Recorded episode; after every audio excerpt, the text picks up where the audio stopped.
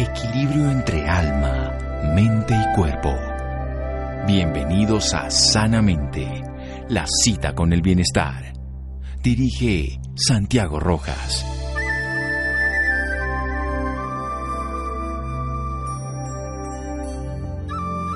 La vida no es aceptable a no ser que el cuerpo y el espíritu vivan en buena armonía, si no hay un equilibrio natural entre ellos y si no experimentan un respeto natural el uno por el otro. Lawrence David Herbert.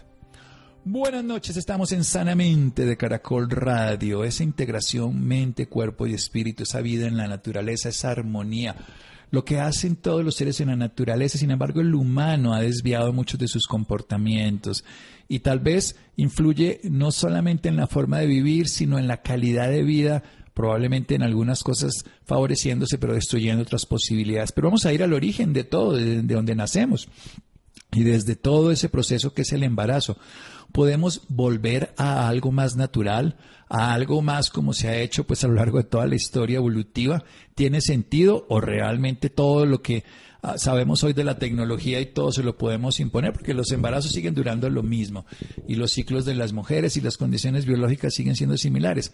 ¿Tiene sentido esto? Vamos a hablar con una médica en la Universidad del Rosario, ginecostetra de la Fundación Universitaria Ciencias de la Salud, pionera de la humanización del parto en Colombia, esto es muy importante, parte de la Mesa Técnica de Humanización del Ministerio de Salud y Protección Social, y actualmente conferencista y docente sobre el tema de las universidades del Rosario, FUCS y entidades particulares sobre este tema que vamos a hablar, parto natural, cómo lograr un parto natural, cómo hacer un embarazo lo más natural posible y cómo permitirle a la vida que se manifieste como lo hace en la naturaleza y pueda darse con todos sus dones. Doctora Susana Bueno, qué honor, qué gusto. Buenas noches nuevamente aquí en Sanamente de Caracol Radio. Buenas noches, doctor Santiago. Muchísimas gracias por la invitación. Feliz de estar nuevamente con usted en su programa. Mil, mil gracias. Bueno, hablemos de esa definición que podríamos decir de embarazo y parto natural, doctora Bueno. Bueno, pues realmente eh, sí estaba escuchando sus palabras de introducción y pues podemos considerar que son continuos. Realmente el cuerpo de la mujer, eh, digamos que se prepara eh, gradualmente, incluso durante la pregestación, el embarazo, va sufriendo una serie de cambios, eh, incluso en su cerebro, en sus neurohormonas, que van preparando el camino para el siguiente paso que es el nacimiento y el posparto. Entonces es una etapa continua y de lo que se trata es eh, dejar fluir esos procesos neurohormonales naturales, eh, tanto en la etapa del embarazo como en el parto, con la mínima intervención médica, digamos que posible es recuperar esa definición que eh, si bien el parto es un acto biológico universal, la historia personal de cada mujer, su contexto emocional, social, cultural van a determinar su experiencia de parto y en realidad el parto es un evento neurofisiológico, psicológico y social que solamente en un pequeño porcentaje, cuando se desvía de su curso normal, se convierte en un evento médico. Eso me encanta, un evento neurofisiológico, psicológico y social que puede estar acompañado por el médico, pero que no se convierte en un evento médico. De hecho, si no, no hubiéramos llegado hasta donde estamos. La intervención médica, en medicina estudiamos siempre que los primeros partos a los médicos les iba peor en la época del Lister, porque los médicos salían de estar eh, teniendo, cogiendo cadáveres y luego los contaminaban a las mujeres embarazadas y había infecciones y todo, en fin. Hoy sabemos que podemos hacer menos, pero con eso podemos lograr más. Y eso es lo que vamos a hablar con la doctora Susana Bueno. Cómo permitir que este fluir de la naturaleza con una mínima intervención, con este proceso neurofisiológico vamos a pedir que nos lo aclare de una manera más integral, porque ya sabemos los cambios en la mujer durante el embarazo, que son cambios evolutivos indispensables para ser capaz incluso de morir, para que su cría progrese y se mantenga, que está instintivamente en los animales, pero que en la mujer se desarrolla cognitivamente también, y cambios psicológicos, por supuesto, y adaptaciones sociales. Seguimos en un momento aquí en Sanamente de Caracol Radio. Síganos escuchando por salud. Ya regresamos a Sanamente. Bienestar en Caracol Radio. Seguimos en Sanamente.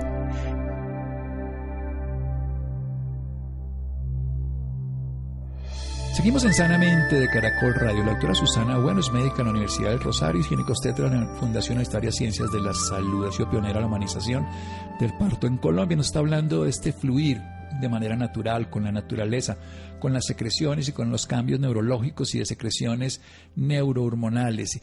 Este tipo de trastornos que ocurren en el embarazo generalmente se deben a que no se permite todo ese proceso biológico y natural. Y el parto no lo definía de una vez, aunque sea de una manera obviamente universal que ocurre en todas las especies, por lo menos en el caso de las mamíferas, para que se dé de esta manera, y en la humana, hay unos cambios neurofisiológicos, psicológicos y sociales que permiten que esto se dé y que en alguna ocasión se convierte en un evento médico, pero que sería lo mínimo. Desarrolla su idea, doctora Bueno. Listo, entonces empecemos por los cambios eh, que tiene la mujer a nivel, bueno, como usted dice, los más conocidos son los físicos porque saltan, digamos que a la vista, pero es interesante que los últimos estudios pues muestran que también eh, el cerebro de la mamá se va, se va transformando durante la etapa del embarazo para prepararla hacia su maternidad. Hay estudios que evidencian que hay una especie de poda neuronal y quiere decir que se optimizan algunas conexiones neuronales en determinadas áreas eh, del cerebro eh, de la mamá gestante que son fundamentales para eh, sus habilidades de crianza una vez el bebé nace. Es lo que se conoce como el mommy brain o cerebro de mamá. ¿Qué quiere decir esto? No es que la función intelectual de las mujeres se disminuya ni mucho menos, sino que el cerebro está enfocado ya desde el embarazo en el modo maternidad es decir, que eh, se ajustan algunas eh, conexiones neuronales en áreas críticas del cerebro para la crianza, para reconocer eh, sutilmente emociones, el lenguaje preverbal, las expresiones que pueda tener el bebé y las hacen más sensible a ello.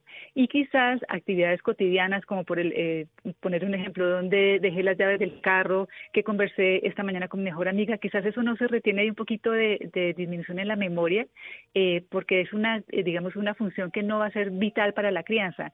En cambio, otras áreas más sutiles, por eso las mujeres embarazadas son tan sensibles al lenguaje preverbal en general, incluso de quien las rodean, eh, porque se están, digamos que, preparando a nivel eh, neuronal para su futura crianza. Entonces, es eh, importante saber que los estudios muestran que incluso esa transformación se ve en las mujeres durante la gestación y en el padre realmente eh, se ven es, eh, en el post-nacimiento. Realmente no hay cambios cerebrales de paternaje durante el embarazo. Estos se van a desarrollar en el contacto con el recién nacido, pero en la mujer, en cambio, sí empieza todo un cambio cerebral eh, que se moldea realmente algunas áreas del cerebro para prepararla para ser bien empáticas eh, con su recién nacido.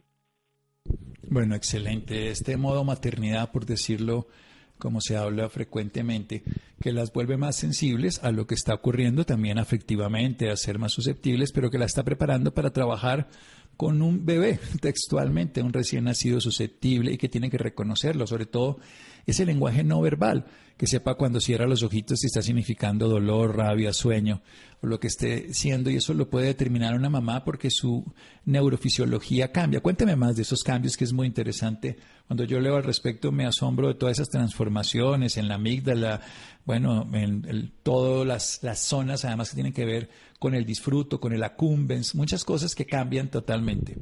De acuerdo, hay una investigadora española, bueno, hay un grupo en España trabajando fuerte en esto y sí ven que hay una activación eh, total, lo que usted decía, del núcleo accumbens, que es fundamental incluso para como la interacción con el bebé, incluso como eh, también eh, eh, esta actividad de, de, la recompensa, de estar con mi bebé, es una sensación placentera, porque estudiando un poco eh, el núcleo accumbens, parece que ese núcleo también, digamos, se estimula en personas que son tienen adicción, por ejemplo, eh, a la cocaína, porque le genera como una sensación, eh, digamos, de placer. Este núcleo se activa, por ejemplo, en ese tipo de personas. Pero traduciéndolo al parto, en el núcleo en el embarazo, hay una estimulación, hay un crecimiento de este núcleo que va a generar en la mamá una actitud de mucho placer cada vez que esté con su bebé y que realmente estimula literalmente el enamoramiento con su bebé eh, por este cambio, eh, eh, digamos, hormonal, perdón, neurológico en el cerebro a nivel de este núcleo tan importante. Yo le digo a los maridos eso. yo, le digo, yo le digo a los maridos. Mire, la madre se enamora del bebé y el marido es un moco ahí, pero usted quiere que ella se enamore de usted, usted ayúdele en la crianza. Y eso vuelve y retorna al amor. Si usted se hace de macho alfa, ese amor se altera porque ya no, ahí no hay competencia. La madre se enamora precisamente porque la biología la prepara para que se enamore. algunas se enferman ahí viene la depresión postparto y bueno, todas estas patologías que se pueden reconocer porque no se altera el núcleo accumbens y son las madres que, que detestan a su hijo y todo, pero esa es la minoría, pero biológicamente está. Usted estaba desarrollando la idea, pero quería decir, los padres tenemos que entender ese comportamiento y tenemos que favorecerlo, también desarrollando el amor por el bebé y desarrollando ayuda en la crianza, lo que va a hacer que la mujer siga siendo capaz de amar e incluso a la pareja, que si no lo ve como, uy, no, usted ahora no me interesa, solo me interesa mi bebé. Totalmente de acuerdo. Y es interesante que entre más interacción tenga el papá piel con piel, aumenta su prolactina y disminuye sus niveles de testosterona. Se ha demostrado también casi que durante seis meses o, un año después del nacimiento, un poco también para modular esa conducta paternal eh, que experimenta, eh, eh, digamos, ya a nivel neurofisiológico el papá en la etapa postnatal. Así que es, es bien interesante lo que sucede, pero es un continuo, ¿no? De todas maneras, esta modificación empieza en el embarazo, pero es crítico no intervenir el parto para no interrumpir justamente justamente este continuo o este proceso que ha empezado desde la gestación. Y allí es críticamente eh, importante eh, al máximo proteger esa neurofisiología del parto para no interrumpir ese continuum de preparación.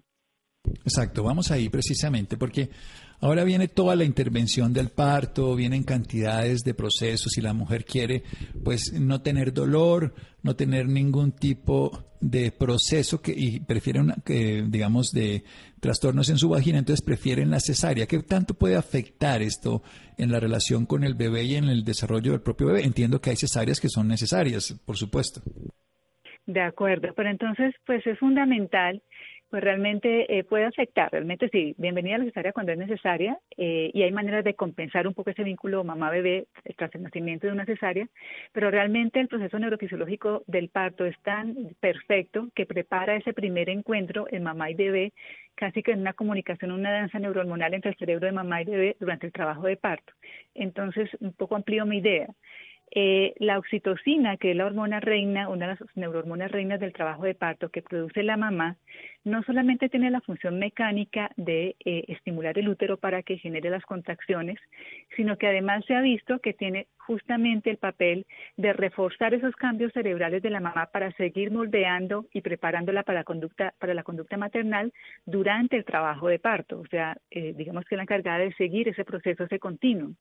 Si colocamos pitocin, que es la oxitocina sintética, tiene la particularidad de este pitocin, eh, que a veces se coloca para inducir contracciones de manera eh, médica o artificial, esta, este pitocin oxitocina no atraviesa una barrera que se llama hematoencefálica, eh, para que me entiendan más claros, no, no estimula esas áreas cerebrales que modulan la conducta maternal. Además de esto, el cuerpo es sabio realmente y la oxitocina natural que produce nuestro cuerpo también genera la estimulación de endorfinas que modulan el dolor de manera natural o si no, de nuevo, no hubiéramos sobrevivido como especie sin los avances de la peridural que tenemos hoy en día. Entonces, cuando tenemos la oxitocina natural, tenemos la ventaja de que el cerebro se sigue moldeando para su conducta maternal. Además de esto, eh, se estimula la liberación de endorfinas, que son una especie de analgésicos naturales para transitar el dolor, versus el pitocina oxitocina sintética, en el cual pues las contracciones son más dolorosas. Con esta oxitocina sintética no se generan las endorfinas para aliviar el dolor y no estimula el cerebro para seguir moldeando la conducta maternal. Entonces, es una gran diferencia porque esas neurohormonas lo que finalmente están preparando es ese primer encuentro, ese, apego, ese, ese, enamoramiento de mamá y bebé eh, tan pronto nacen, eh, entonces pues obviamente se, se prefiere siempre pues el, mecanismo totalmente natural. Y hay una cosa que a veces las personas no entienden, cuando le duele a uno una carachita y uno se hace ahí y, le, y lo disfruta, paradójicamente el cerebro, cuando tiene dolor, pero tiene una aceptación del dolor, de hecho lo está infligiendo y eso es lo que hace que muchas personas se hagan daño, incluso esa es una parte ya patológica, liberan endorfinas, por eso se siente bienestar. Ahora, cuando rechazo el dolor, libero otro tipo de sustancias que me hacen sentir malestar, llámese cortisol, otro tipo de sustancias que me van a hacer sentir peor. Entonces, si yo tengo dolor y lo puedo aceptar y lo puedo valorar como que tiene sentido, yo voy a liberar sustancias que me permiten asumirlo y adaptarme a ese dolor. Si yo lo rechazo, intento acabarlo, voy a sentir malestar precisamente por esa misma, y a la gente no le gusta sentir dolor, pero es mentira, uno se hace dolorcitos y los disfruta. esas líneas de dolor y de placer, lo digo no solamente en el dolor del parto, y entonces por eso nos habla de las endorfinas. Ahora esto es más interesante. Si usamos sustancias biológicas como la oxitocina propia, que es la molécula del apego, que es la hormona del apego, pues por supuesto se está reforzando no solamente la analgesia por las endorfinas, o sea, quitar el dolor, sino la relación madre-hijo. De acuerdo. Y hay también algo muy interesante, es que la naturaleza prepara a la mujer también para este proceso porque digamos el, el, parto en general pues aflora el mamífero, la mamífera que hay en cada una de nosotras y es el cerebro reptiliano, el cerebro instintivo el que comanda realmente el parto.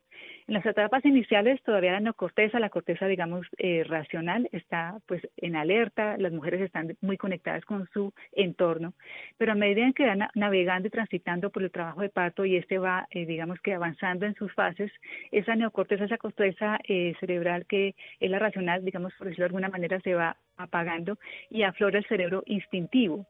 Estas endorfinas hacen que la mamá vaya casi que a otro planeta, como si estuviera en un estado alterado de conciencia, esta liberación masiva de endorfinas de manera natural, y uno la ve que de pronto pierden un poco la noción del tiempo o está en un estado mental, digamos que diferente, que también obedece a la preparación que tiene la naturaleza para que el cuerpo también eh, y todas las dimensiones que intervienen en el trabajo de parto, la emoción, eh, digamos que pueda la mujer eh, transitar este mecanismo doloroso de una manera, digamos que eh, más óptima.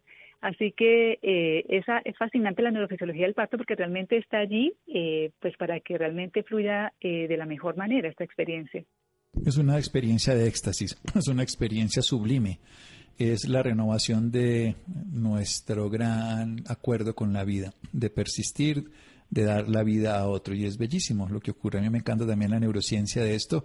Y experimentarlo, obviamente no lo podría hacer como hombre, pero lo he podido acompañar en varias mujeres, incluso en partos absolutamente no instrumentados. Vamos a hacer un pequeño corte aquí en Sanamente de Caracol Radio. Síganos escuchando por salud. Ya regresamos a Sanamente. Bienestar en Caracol Radio. Seguimos en Sanamente.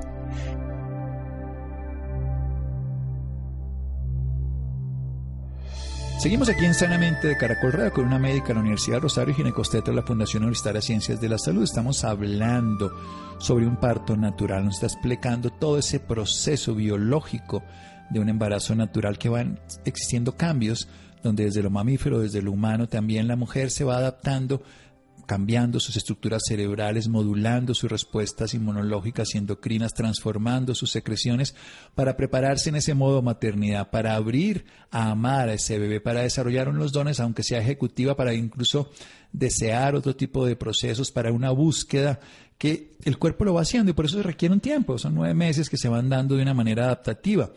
Ya a nivel del parto el proceso se da desde una manera instintiva, que simplemente es el momento evolutivo, es el bebé el que instruye esto cuando es el momento para poder darse a luz, para poder nacer, para poder empezar una vida ya independiente, dependiente en cierta manera de la nutrición, pero independiente en cuanto salido de la bolsa de la madre. Pero es muy importante que al padre también tenemos cambios, pero tienen que ser después del parto. Entonces en la madre los hace durante el embarazo y lo hace los cambios. El hombre solamente va a hacer esa paternidad en la relación con el bebé y en ese cuidado que podemos disponer si lo hacemos de manera responsable. La mujer en, el modo maternidad va a desarrollar la sensibilidad, aunque pueda perder la memoria para cosas intrascendentes, pequeñas, llaves y cosas. Ya en el momento del parto, incluso la preparación que haya hecho de una manera natural va a llevar a que libera una sustancia oxitocina, que es la que genera contracciones, que químicamente se llama pitocina y que lo usan, pero esa química no va al sistema nervioso central, luego no produce esos cambios interesantes de favorecer el apego, la relación, el vínculo y también de estimular la respuesta de analgésicos, o sea, de drogas para el dolor internas que se llaman endorfinas. Así que lograr una forma de parto natural va a favorecer, primero, que no haya tanto dolor, que haya menos dolor, pero sobre todo que haya un vínculo adecuado entre la madre y su bebé y que se genere una relación saludable, natural y lógica. Continúe, doctora Susana. Entonces es importante, eh, digamos que hablando de lo natural, pues eh, que haya una mínima intervención, es que a veces es tan sutil como ojalá tener, aunque los hospitales pues obviamente tenemos que contar con luces encendidas, pero entre menos luces encendidas tengamos mejor, Entre menos factores haya que estimulen esta neocorteza para que el cerebro reptiliano instintivo actúe mejor, es decir, entre menos estemos hablando, entre menos estemos eh, preguntando, interrumpiendo eh, durante el trabajo de parto a la mamá con preguntas como cuándo fue su última menstruación, cuál es su número de cédula, cuál es su aseguradora, dejarla estar, que se meta en el estado es fundamental para favorecer la neurofisiología, que no estén con ayunos prolongados, porque aquí aparece otra neurohormona que también es necesaria en el parto, que es la adrenalina, y que se libera sobre todo al final del parto. Hay una, digamos que una liberación, digamos que fisiológica de adrenalina y noradrenalina que le da energía a la mamá y también prepara cardiovascularmente al bebé para su adaptación al ambiente extrauterino. Y típicamente ya cuando la mamá está cercana al pujo, incluso ella emocionalmente lo siente como que mm, me morí, como que no puedo más, como que ya, ya, sáqueme aquí, eh, sáqueme el bebé rápido. Es por ese pico de adrenalina que está acercándose ya eh, y que nos avisa que el momento del pujo está. Pero si hay mamás un ambiente, un entorno favorable, eh, digamos, con un, trato no respetuoso, con ayunos prolongados que lamentablemente a veces se ven en las clínicas que mamás en 12, 24 horas no pueden tomar una gota de agua, pues todo esto genera este mecanismo de adrenalina ya a niveles suprafisiológicos y la adrenalina suprafisiológica o en excesiva cantidad bloquea la oxitocina natural, son antagónicas. Entonces, un ambiente también, así sea hospitalario, se puede lograr que sea pasible eh, para que favorezca esta liberación del cóctel neurohormonal incluso hasta el final, pues es fundamental y crítico para este continuo que hemos hablado de embarazo, parto y nacimiento y primer encuentro. Bueno, pero ¿cómo, ¿cómo sería esa motivación? ¿Cómo contarle a nuestras escuchas, a las mujeres que van a estar en embarazo, ya lo están en este momento, a sus parejas, para ir llegando a ese modo maternidad para que el parto sea así? Porque no es llegar el día del parto con contracciones, ah, yo quiero un parto natural, porque usted lo está hablando, es un proceso adaptativo que lleva tiempo y atención. Claro, entonces, bueno, primero tener el conocimiento, porque, eh, digamos, si todo está bien, eh, lo primero, el primer consejo es respetar los tiempos y tener mucha paciencia. Eh, el embarazo en la especie humana dura entre 37 y 42 semanas, aunque es esperar hasta las 42 semanas varía mucho de país a país y de sistema de salud a sistema de salud hasta cuándo esperar. Sabemos que de verdad en el Reino Unido, en Estados Unidos, incluso contemplan una inducción hasta semana 42. Los protocolos nacionales oficialmente dicen, bueno, contempla una, infección, una inducción perdón, hasta la semana 40.6 es muy frecuente que las mamás se sientan fatigadas, con mucha ansiedad hacia, hacia el término del embarazo, 37, 38 semanas, y muchas veces quisieran entonces eh, elegir quizás eh, eh, inducir sin ninguna razón médica, entonces tener un poco de paciencia y confianza que cada bebé tiene su ritmo. Digamos que el parto se desencadena cuando el bebé y mamá ambos alcanzan una madurez, digamos que neurofisiológica y biológica, y esa madurez es diferente para cada mamá y para cada bebé, para cada embarazo. Eh, también tener preparación, información, digamos que la práctica de la yoga prenatal, tener una alimentación balanceada, ejercicios de respiración, pues todo eso también ayuda eh, a que quizás esa adrenalina tampoco empiece a bloquear el proceso desde antes de tiempo. Eh, el apoyo, el acompañamiento continuo es fundamental también para para que esto se, se dé de una mejor manera. Y también el sistema de salud, nosotros como profesionales de la salud tenemos una gran responsabilidad también al máximo de, pues, de informar y de respetar al máximo esta neurofisiología y solamente intervenir cuando sea absolutamente necesario, ¿no? Entonces, primero, confiar mucho en que el poder de parir está allí, son, digamos, un mamífero, ese proceso instintivo está ahí y ha sobrevivido años tras años y esto, digamos, que esta memoria no se pierda. Eh, segundo, también informarse de fuentes confiables, porque lamentablemente también a veces este miedo al parto está tan instaurado también pues por incluso por películas, por lecturas, por comentarios.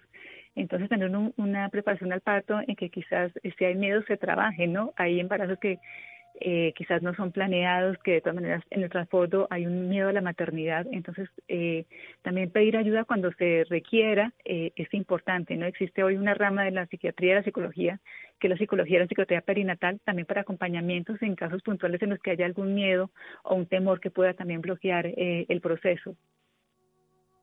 Sí, es importante entonces que es un proceso, es una, una manera de ver la historia diferente, pero es como lo vivió la humanidad y como lo supo hacer y como obviamente hoy tenemos al lado la posibilidad de que hay un plan B. ¿Cómo sería ese plan B? ¿Cuándo habría que hacer una instrumentalización? ¿Cuándo debería volverse un evento médico y no algo como usted bien nos lo definía, neurofisiológico, psicológico y social? De acuerdo, pues bueno, el plan es bueno, digamos, eh, si hay una complicación médica en la mamá, una preeclampsia, que es cuando se sube su tensión arterial, eh, cuando hay una falla de la placenta y quizás se, eh, se ve que entonces el líquido amniótico está demasiado disminuido y el bebé no puede tolerar quizás un trabajo de parto, cuando hay una hemorragia, eh, cuando hay una infección interna eh, del líquido amniótico por alguna infección eh, de la mamá, eh, por ejemplo, cuando hay una placenta que está ubicada eh, muy bajita, cerquita al cuello uterino y que impide el nacimiento eh, vaginal. Entonces, eh, pues bienvenidas sean las intervenciones, digamos, las cesáreas en ese, en ese sentido, ¿no? O cuando hay una baja del ritmo cardíaco del bebé, lo que llamamos estado fetal insatisfactorio, que eh, durante el monitoreo del trabajo de parto, pues se ve que el bebé está de alguna manera fatigándose, fatigándose y no tolerando bien las contracciones, hay una baja en su oxigenación eh, pues bienvenida también la, la, intervención de acuerdo a la etapa del trabajo de parto en la que esté la mamá. Eh, pero digamos que también hay intervenciones que a veces se reutilizan mucho y que ya también hoy por hoy se aboga para que no lo sean tanto, como por ejemplo la episiotomía, el corte que se hace a nivel del periné. Hoy en día pues también se dice que dentro de la naturalidad del parto eh, se ha comprobado perfectamente que es preferible que eh, en lugar de hacer un corte quirúrgico, que es la episiotomía, en el expulsivo pues se respete al máximo y no hacerlo. Y en el futuro de ese piso pélvico de esa mujer es preferible que si tuvo un desgarro este va a sanar mucho mejor que si tuvo una episiotomía. Y tradicionalmente muchos médicos y médicas crecimos con el concepto opuesto, crecimos con que era importante hacer un corte de rutina a todas las mujeres para evitar en el futuro eh, daños en el piso pélvico o incontinencia. Y resulta que la literatura y la evidencia científica nos dice hoy lo contrario, que ojalá sean casos seleccionados que se haga la episiotomía porque es preferible que el cuerpo mismo escoja donde haya el sitio de mayor tensión en el momento del pujo, eh, si es que necesita un desgarro muy leve, que eh, sería preferible en términos del futuro del piso pélvico eh, un desgarro espontáneo o una episiotomía. Y lo otro la libertad de movimiento y la libertad de elección eh, de, elegir la posición que la, la mujer sienta en el momento del pujo, porque no es nada natural pujar como la mayoría de las mujeres pujan en nuestras clínicas hoy en día, en litotomía, que para quienes no saben qué es esa posición, es estar acostada con las piernas eh, abiertas, eh, digamos que recostadas sobre dos estribos es la posición más antifisiológica y antinatural que hay. Entonces, dentro del parto natural también se promueve que la mujer si siente que tiene que parir vertical, sentada, en cuclillas, de pie, eh, de medio lado, eh, con cuatro apoyos, pues eh, dejar fluir también ese sentir que es básico también para todo el tema del parto natural. Pues esto es excelente, me encanta oír toda esa manera científica de acompañar un proceso natural, porque esa es la palabra tal vez, acompañar versus intervenir. Usted acompaña el parto, cuando toca se interviene, pero en la gran mayoría de las veces cuando intervenimos lo que hacemos es romper con ciertas características que la naturaleza creó evolutivamente para darle un sentido, como bien nos explica con la oxitocina, como bien nos explica precisamente con todo ese cambio neurofisiológico que ocurre con la mujer. ¿Cuál ha sido su experiencia en estos años? Cuéntenos un poco y nos motiva precisamente para seguirla y nos cuenta dónde la podemos eh, conseguir si queremos seguir este tipo de proceso. Bueno, muchísimas gracias. Pues yo la verdad tuve que salir un poco de la zona de confort. A mí este camino me lo guiaron las mismas mujeres que llegaban a mi práctica médica y me decían justamente eso, doctora Susana, eh, quiero que usted me acompañe en el parto, pero pues si yo eh, voy a elegir una posición, posición de cuclillas o en cuadripedia, por favor cuénteme si usted lo puede hacer. Y para mí eso al principio me sonaba un poco raro porque yo he aprendido de la manera tradicional. Tuve que salir de mi zona de confort, compartir conocimientos, es quitarme la bata médica, el blanca de médica y eh, hablar con parteras de tradición, con matronas, con las mismas mujeres, ver otros escenarios de nacimiento e intentar yo misma ese cambio que quería ver en los demás. Entonces empecé a asistir partos en diferentes posiciones en las clínicas, partos de pie, partos en cuclillas, muchas veces pues con la mirada un poco como levantando las cejas mis, mis colegas como diciendo usted que está haciendo Susana se enloqueció, pero aprendí y realmente fue un camino guiado inicialmente por las mismas mujeres, luego saliéndome de mi zona de confort y viendo que no, solamente, pues yo conocía la dimensión médica del parto, mujeres eh, inmóviles en una camilla conectadas a un suelo con ayunas prolongadas, ayunos prolongados eh, en posición de litotomía y salgo y comparto con parteras veo un mundo totalmente diferente y entiendo que algo de ello se puede trasladar al ambiente hospitalario. Entonces, pues ver cómo entre menos se interviene, menos complicación hay. El, el, parto es más fluido. Las posiciones verticales son maravillosas. Ver una mujer pujando en vertical que muchas veces uno cree y lo ve lejano y piensa que de pronto es para las mujeres que pertenecen a, etnias indígenas o algo así, no. Eh, realmente en cuclillas, en clínicas acá en Bogotá he tenido la fortuna o en cuadripedia, los partos se hacen más fáciles, más fluidos y las mujeres quedan con una sensación de empoderamiento y una experiencia de parto pues muy, muy positiva y muy emocionante. Genial, volver a lo natural, rescatar la luz baja, la postura más adecuada, que no solo sea cómoda para el médico, sino para lo esencial, el bebé y la madre, que son los que están haciendo el trabajo, nosotros estamos acompañando, despertar esas sensibilidades del embarazo, desarrollar ese contacto íntimo también con el proceso del nacimiento. ¿Y qué pasa con el padre? ¿Interviene? Eh, claro, digamos que ellos participan activamente, muchas veces, eh, bueno, depende de la personalidad de cada papá, pero incluso colabora con, con medidas de confort para la mamá, con cambios de posición, con masajes, cortan obviamente el cordón umbilical. Eh, muchas veces incluso mientras eh, terminamos el proceso con la, mamá, pues el, papá empieza a hacer piel a piel, mientras que de pronto hay que resolver algo de la mamá durante el parto. Entonces, y se les ve, digamos, la diferencia, la emoción, marca un camino de paternidad también eh, muy trascendental el hecho de participar allí activamente en el parto. Claro que sí, es, es maravilloso. Bueno, doctora Susana, maravilloso todo lo que nos ha enseñado. Cuéntenos dónde podemos entonces tener más información, acceder a sus servicios profesionales, conocer de su labor. Bueno, pues muchas gracias. Sí, eh, digamos que mi página web es www.doctorasusana.com. En Instagram me pueden encontrar como DRA Susana Bueno, doctora Susana Bueno.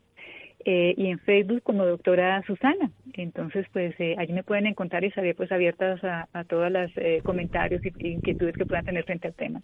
Doctorasusana.com, DRA Susana Bueno o DRA Susana por cualquiera de estas redes sociales, que es la página web, el Instagram o el Facebook, pueden encontrar a doctora Susana Bueno que nos ha enseñado a cómo recordar que el parto es un proceso natural y que podemos acompañarlo de una manera natural desde un embarazo saludable. Doctora Susana, muchas gracias. Doctor Santiago, muchísimas gracias por la invitación, muy, muy amable. Bien, seguimos en Sanamente de Caracol Radio. Síganos escuchando por salud. Ya regresamos a Sanamente.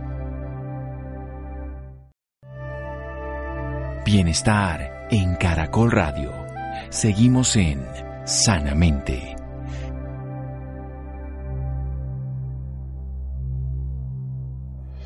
Seguimos en Sanamente de Caracol Radio. Los interesados en la doctora Susana Bueno la pueden encontrar doctorasusana.com, DRA Susana Bueno en Instagram y si no en DRA Susana en Facebook y van a poder tener más conocimiento del trabajo profesional que hace la ginecóloga en el trabajo de parto, ginecobstetra. Bien, los colutorios, que son una forma farmacéutica tipo solución viscosa acuosa, usada para el tratamiento tópico de algunas afecciones en la boca, están en mira en la comunidad científica por su capacidad antiséptica y que podrían llegar a ser herramientas útiles para, para evitar esta transmisión del SARS-CoV-2. Adrián, buenas noches. Muy buenas noches Santiago y por supuesto muy buenas noches para cada uno de nuestros oyentes. Les quiero contar que Mastercard y World Vision adelantan una campaña y se unen por la niñez más vulnerable de Colombia, apoyando así en la seguridad alimentaria de los niños, niñas y adolescentes de nuestro país, entregando raciones de comida saludables a través de la campaña Apoyarnos es esencial, paga sin contacto y ayudemos. Para hablar un poco más sobre esto nos acompaña a esta hora Federico Martínez. Él es ingeniero industrial de la Universidad Pontificia Javeriana.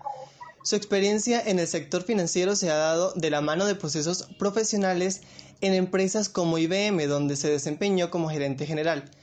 Desde abril de 2019 asumió el cargo de Country Manager de Mastercard Colombia, desde donde se, encarga perdón, de liderar procesos de negocios locales y exponer las novedades del mismo. Muy buenas noches, Federico. Bienvenido a Sanamente de Caracol Radio. ¿Cómo está? Buenas noches, ¿Cómo está? ¿Cómo le va? Muy bien, muchísimas gracias. Primero que todo, para comenzar, nos gustaría que nos comente en qué consiste esta campaña. Perfecto. Entonces, les voy a contar un poco en qué consiste la campaña. Apoyarnos es esencial.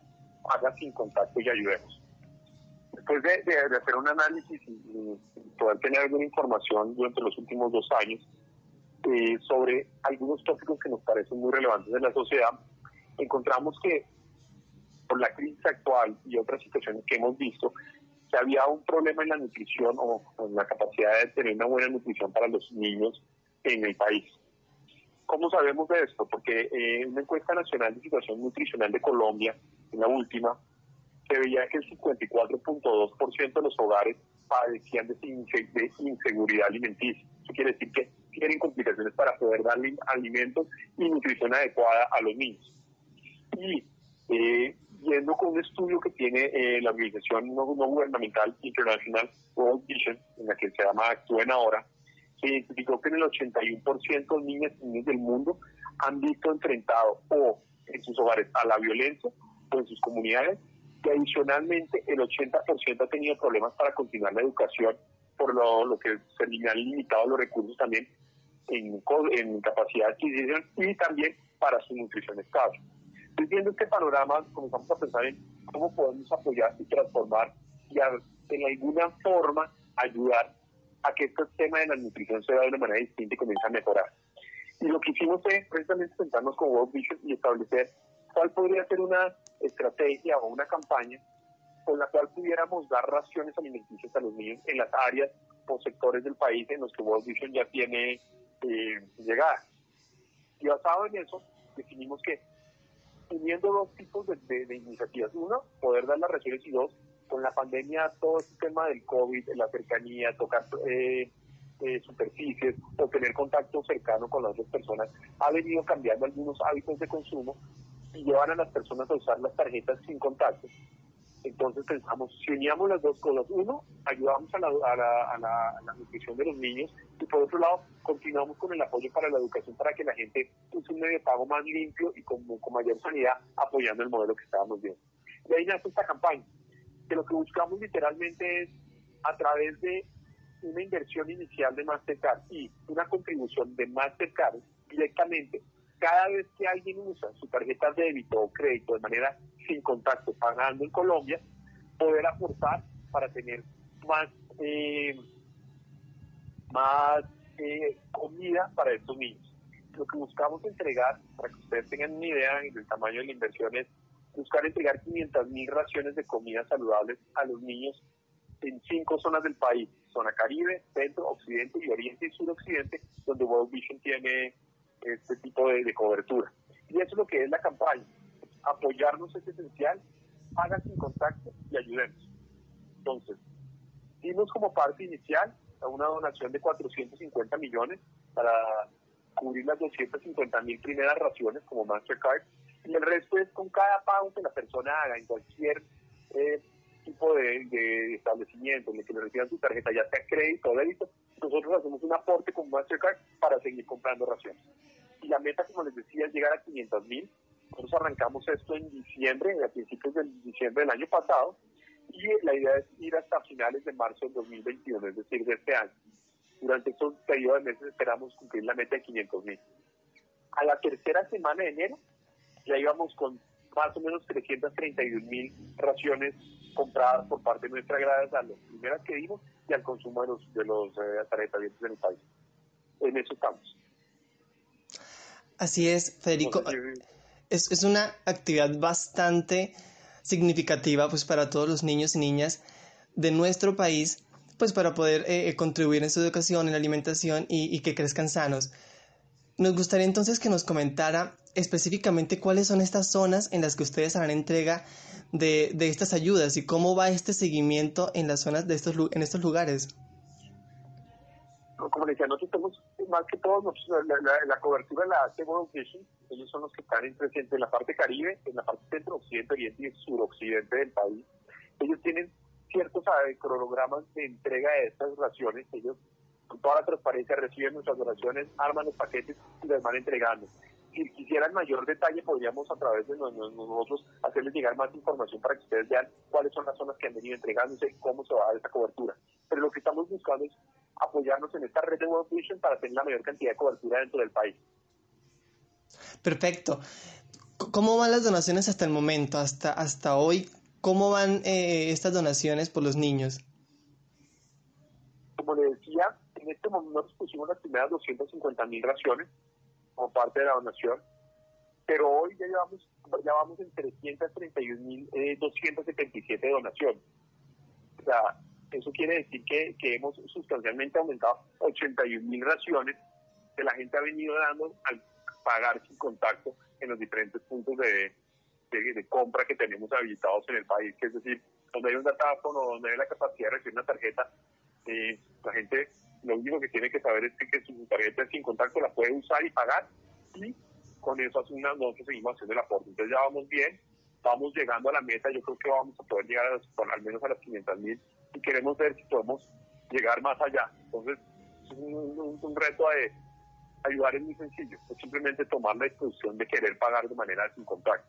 Ahora, es importante que, muchas veces las personas ni siquiera saben si su tarjeta tiene o no la posibilidad de tener esa capacidad de sin contacto. Y es muy simple saberlo. Lo que le pido a la gente es que mire su tarjeta que ha sido emitida por cualquiera de las entidades financieras que tenga la franquicia más cercana, es decir, nuestro logo en la, en la tarjeta. Y si ven que la tarjeta tiene, digamos así, como las cuatro líneas que normalmente se ven para, para una inscripción de Wi-Fi o conexión inalámbrica o internet inalámbrico, pero no para arriba, sino de izquierda a derecha se ven las cuatro ondas. Eso quiere decir que su tarjeta está habilitada para tener un pago sin contacto. Y, y, creemos que, que, es algo de mucha importancia hoy en día.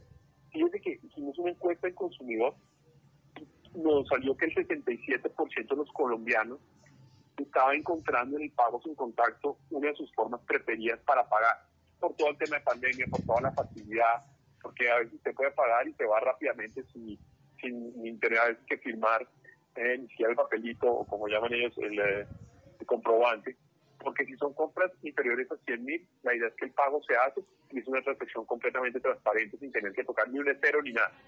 Cuando son mayores tiene algunas restricciones, pero no es algo muy complejo, pero sí vamos enseñando a, las personas a usar este nuevo tipo de pago.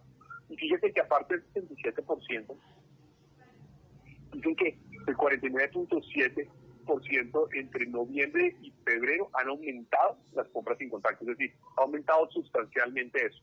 Y la pandemia es una de las razones para hacerlo ministerio y otra, que la persona apenas la usa, comienza a ver un beneficio y comienza a usarla reiterativamente. Perfecto, Federico. Me gustaría ahora que nos pudiera pues hacer la invitación a para todos los que a esta hora nos escuchan y que puedan unirse para que puedan unirse a esta campaña y de esta forma puedan ustedes lograr la meta y pasar esos 500, esas 500 mil ayudas. Entonces, ¿cuál es la invitación para nuestros oyentes?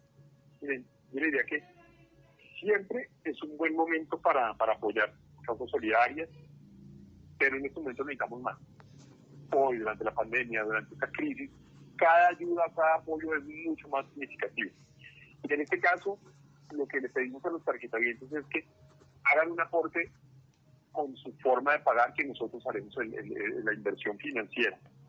Y lo que buscamos realmente es que podamos ser un factor de cambio en esta sociedad, apoyar a los niños, creer en los niños, darle nutrición adecuada a los niños, nos genera un futuro seguro. Nos da opciones para que estos niños en el futuro puedan tener una mejor capacidad de aprendizaje, un mejor futuro. Y eso es lo que yo creo que es. Los niños son el futuro del país y tenemos que seguir apoyando este tipo de causas y tenemos que seguir desarrollando capacidades para que como sociedad podamos pasar a un siguiente nivel.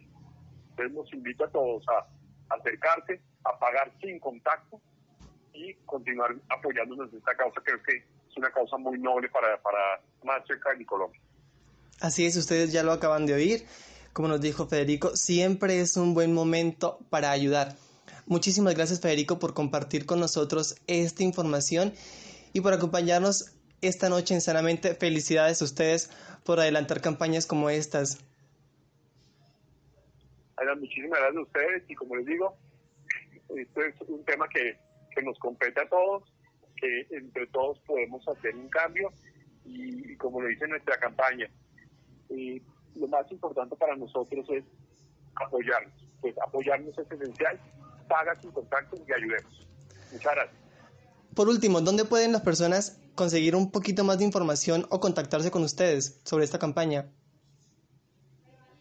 A través de World Vision, creo, eh, pueden buscarlo o googleando también el nombre de la campaña podemos conseguir más información o, ingresando a la página de Mastercard Colombia. También pueden mirar cómo lo podemos acercar a darles más información sobre eso. Muy bien, muchísimas gracias nuevamente. Y gracias por supuesto a todos por estar con nosotros un programa más. Feliz noche para todos. Bueno, Adrián, muchas gracias. Fernanda, muchas gracias. Laura, Ricardo Bedoya, Jessy Rodríguez, Freddy, Iván, quédense con una voz en el camino con Ley Martín. Caracol piensa en ti. Buenas noches.